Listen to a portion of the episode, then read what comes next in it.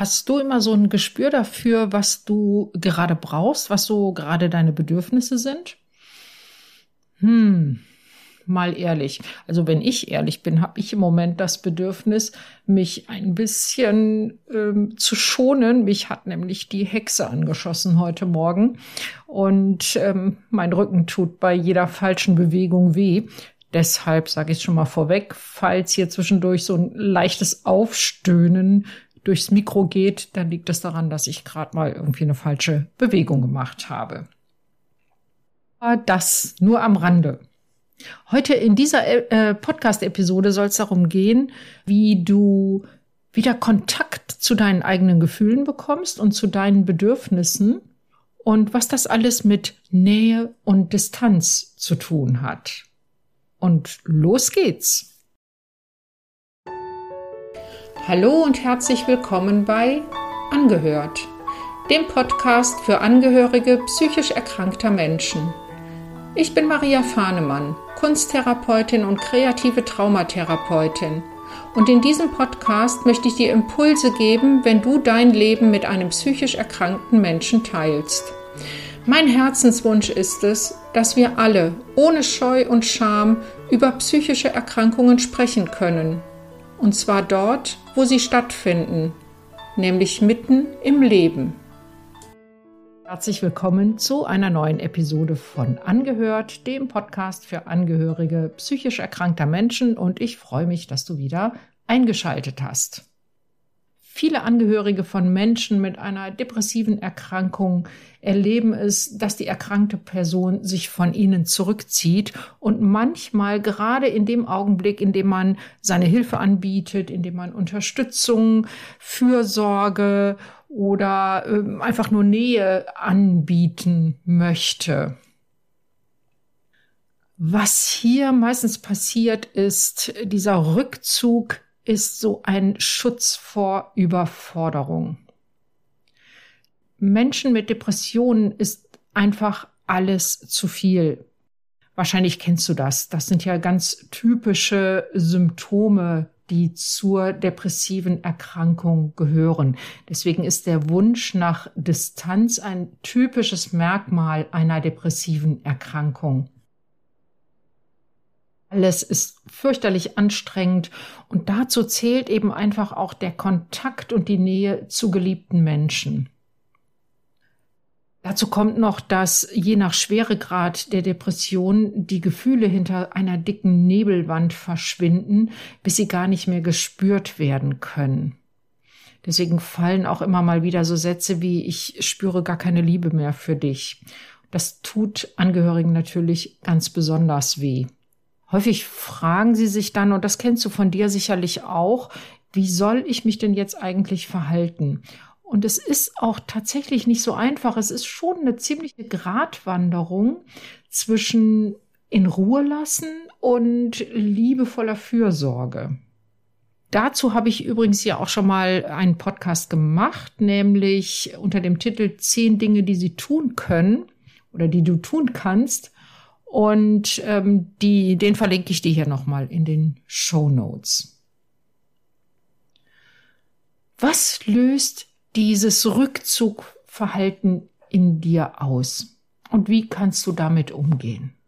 Um einen besseren oder überhaupt erstmal einen Umgang mit diesem Verhalten oder diesem jetzt also vielleicht neuen oder ungewohnten Verhalten deines geliebten Menschen zu finden, solltest du dich als erstes mal fragen, welche Gefühle dieses Verhalten in dir auslöst. Ich habe hier mal so eine kleine Liste zusammengestellt und die lese ich dir jetzt mal vor. Das sind die Gefühle, die mir Menschen, die in meine Praxis kommen, um sich von mir unterstützen zu lassen, sehr häufig nennen. Und spür du doch mal nach, wenn du das jetzt hörst, wo kannst du da für dich andocken? Was, ähm, womit, wo fühlst du eine Resonanz? Welche Gefühle fühlst du vielleicht selber auch gerade? Ist es Enttäuschung, Traurigkeit, vielleicht sogar Verzweiflung? Ist da sowas wie Unverständnis, wie Wut, Fassungslosigkeit, Bitterkeit oder ist es eher Mitgefühl? Oder vielleicht noch etwas ganz anderes? Warum ich es für wichtig halte, sich über die eigenen Gefühle zunächst mal klar zu werden, das möchte ich dir jetzt erklären. Ich bin davon überzeugt, dass es dir leichter fallen wird, mit der Situation umzugehen, wenn du dir zugestehst, dass die Erkrankung deines geliebten Menschen auch unangenehme Gefühle in dir auslöst. Daran ist überhaupt nichts Falsches. Das ist, eigentlich ist das ja eine ganz, oder nicht eigentlich, das ist eine ganz normale, natürliche Reaktion. Viele Angehörige, das ist zumindest das, was ich so in meiner Praxis erlebe, neigen dazu, ihre Gefühle zu übergehen und zum Beispiel sofort in die Hilfsbereitschaft zu springen. Was wir uns noch zugestehen meistens ist sowas wie Unverständnis, Enttäuschung oder Traurigkeit. Das ist so wie, das darf noch sein. Ähm, aber wie ist es denn? Darf ich eigentlich auch wütend sein, wenn ich einen depressiv erkrankten Partner habe, eine Partnerin? Ah, ja, das ist so ein, so ein Gefühl, das verbieten sich viele dann. So quasi Wut. Ich kann doch nicht wütend sein auf jemanden, der krank ist. Und ähm, auch wenn er sagt, dass er seine Ruhe vor mir haben will. Tja, wenn die Wut aber nun mal da ist, was macht man dann? Die eigenen Gefühle bewusst wahrzunehmen und anzunehmen, hilft dabei, die Situation anzunehmen. Und über Akzeptanz habe ich ja schon öfter mal gesprochen. Akzeptanz heißt nicht etwas gut zu heißen, etwas toll zu finden, sondern es heißt einfach zunächst mal anzuerkennen, die Situation ist jetzt so, wie sie ist. Und wenn du eine Situation wie die, in der du gerade steckst, annimmst, dann schützt dich das auch davor, deiner Wut freien Lauf zu lassen. Vor allen Dingen, wenn du auch das, das Gefühl der Wut für dich annimmst. Also du könntest dir zum Beispiel sowas sagen wie, ja, mich macht das hilflos. Mich macht das auch traurig, aber ganz ehrlich, mich macht das auch ganz schön wütend. Und zwar, dass mein Partner, meine Partnerin mir sagt, ähm, er oder sie fühlt nichts mehr für mich. Ich kann das, ähm, ich kann das nicht verstehen, warum das so ist, und annehmen wäre dann, aber so ist es wohl im Moment. Ich versuche zu verstehen, dass das wohl Teil der Erkrankung ist. Das könnte so ein Satz sein, den du dir sagen kannst. Es geht nicht darum, die Wut wegzumachen. Es geht darum, sie erstmal wahrzunehmen und sich zu erlauben, da wütend zu sein. Es wäre wahrscheinlich einfacher für dich, wenn du die Wut aus, wenn, wenn da Wut ist, wenn du die Wut ausdrücken kannst und das vielleicht mit jemandem, ja, der eben nicht der erkrankte Partner ist, weil er kann ja wirklich nichts dafür, dass er diese blöde Erkrankung hat. Wenn du dich zum Beispiel unterstützen lässt oder dich mit anderen Menschen austauscht, ähm, und dort sagen kannst, ja, mich macht das manchmal ganz schön wütend. Und wenn du dann die Wut auf die Erkrankung lenkst und nicht auf den erkrankten Menschen. Also wenn deine hilflosen Gefühle einen Ort haben oder einen Raum haben, wo sie Ausdruck finden dürfen, dann hilft das auch dabei, die nicht am Partner oder an der Partnerin auszulassen. Denn da, und das weißt du ja auch, gehören sie nicht hin.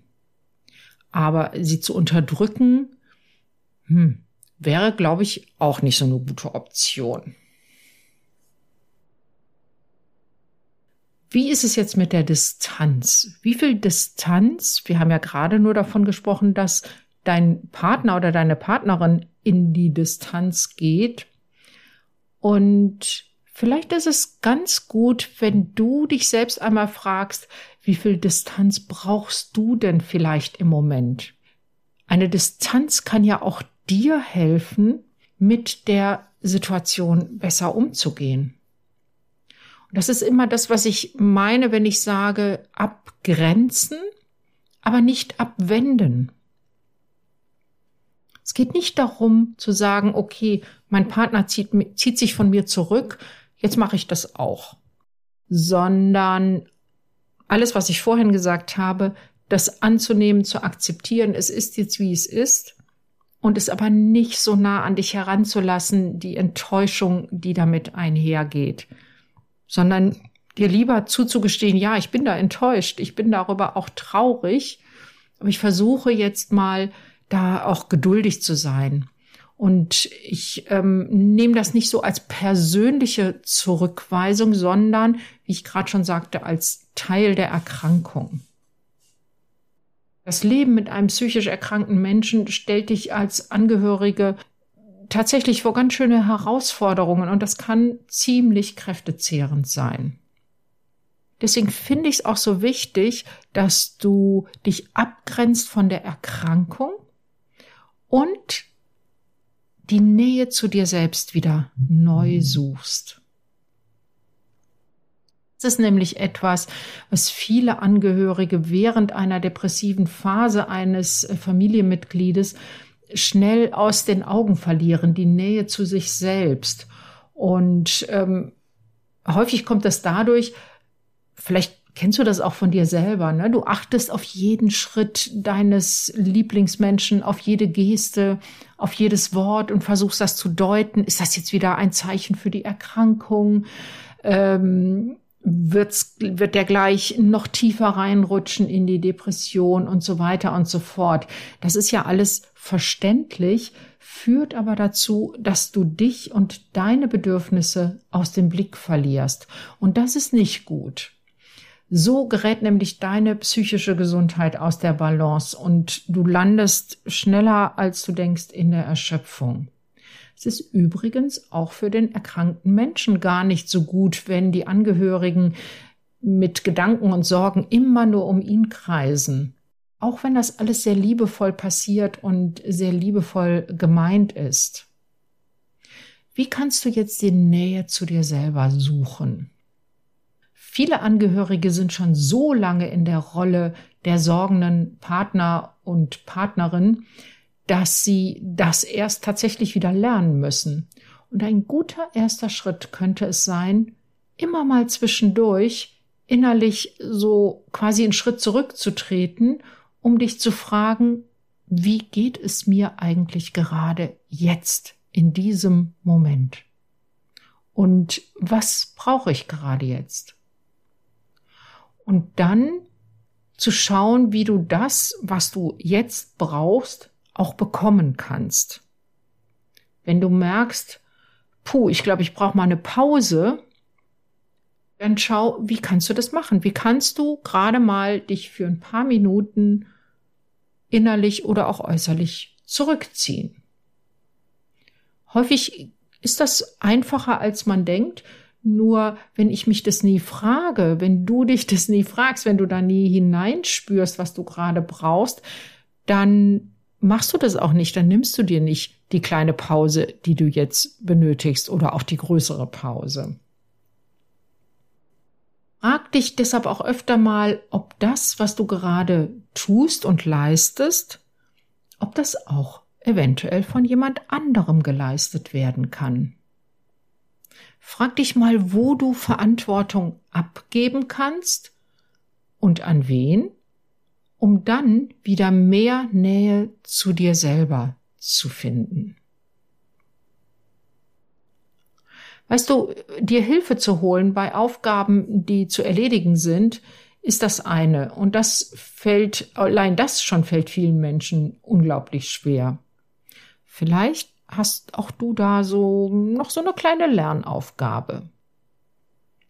Hilfe für dich selbst in Anspruch zu nehmen. Also ich meine jetzt nicht bei Dingen, die getan, erledigt werden müssen, sondern für dich selbst, dir einen Raum zu suchen und damit du wieder mehr zu dir kommen kannst, damit du wieder mehr und besser in dein Gleichgewicht kommen kannst, damit du die Fürsorge, die du deinem erkrankten Partner, deiner erkrankten Partnerin zukommen lässt, auch dir selber zugutekommen lässt, das fällt vielen Menschen schon viel schwerer, sich das zu erlauben. Wenn du dich bei dem Gedanken ertappst, dass du alles selber stemmen musst und dass du einfach die Zähne zusammenbeißen musst und jetzt mit viel Geduld und Langmut ähm, durch diese Zeit durchzukommen, dann überleg mal, hm, wie gesund sind diese Gedanken. Vor allen Dingen, wenn du in, in deinen Gedanken und in deinen Emotionen auch ständig beim erkrankten Angehörigen bist. Spätestens dann solltest du dir Hilfe holen. Und ich sag dir eins, dir Hilfe für dich selber zu suchen, bevor du in die Erschöpfung gehst, das ist ein Zeichen von Stärke. Das ist keine Schwäche, denn du musst das nicht alleine schaffen. Wenn du dir gestattest, dir selbst nahe zu sein und für dich gut zu sorgen, dann hilft dir das auf jeden Fall, deine Kräfte gut einzuteilen und auch länger bei Kräften zu bleiben. Und damit kannst du dann deiner Absicht, deinem Partner, deiner Partnerin Fürsorge zukommen zu lassen, auch viel einfacher nachkommen. Nimm dich also genauso wichtig wie den anderen oder die andere.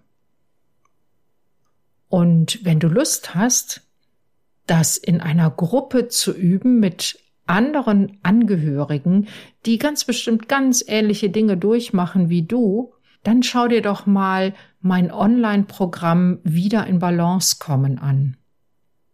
Wir starten wieder im September diesen Jahres und du kannst dich jetzt schon auf meiner Internetseite, Link findest du in den Show Notes, du kannst dich jetzt schon auf meiner Internetseite auf die Warteliste eintragen lassen. Dann verpasst du garantiert nicht, wenn die Anmeldungen starten.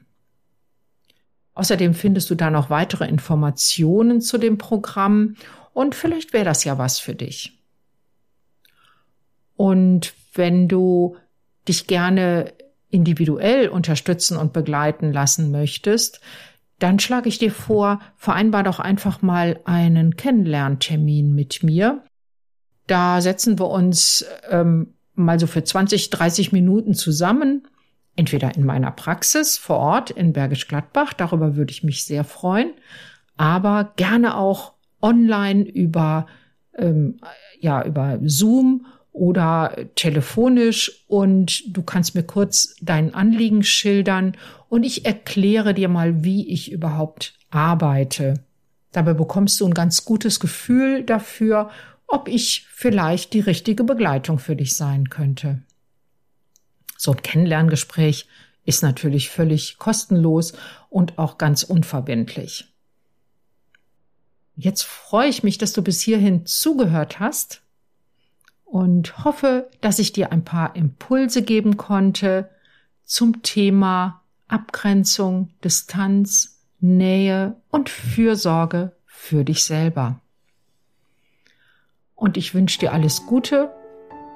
Bis zur nächsten Episode von Angehört.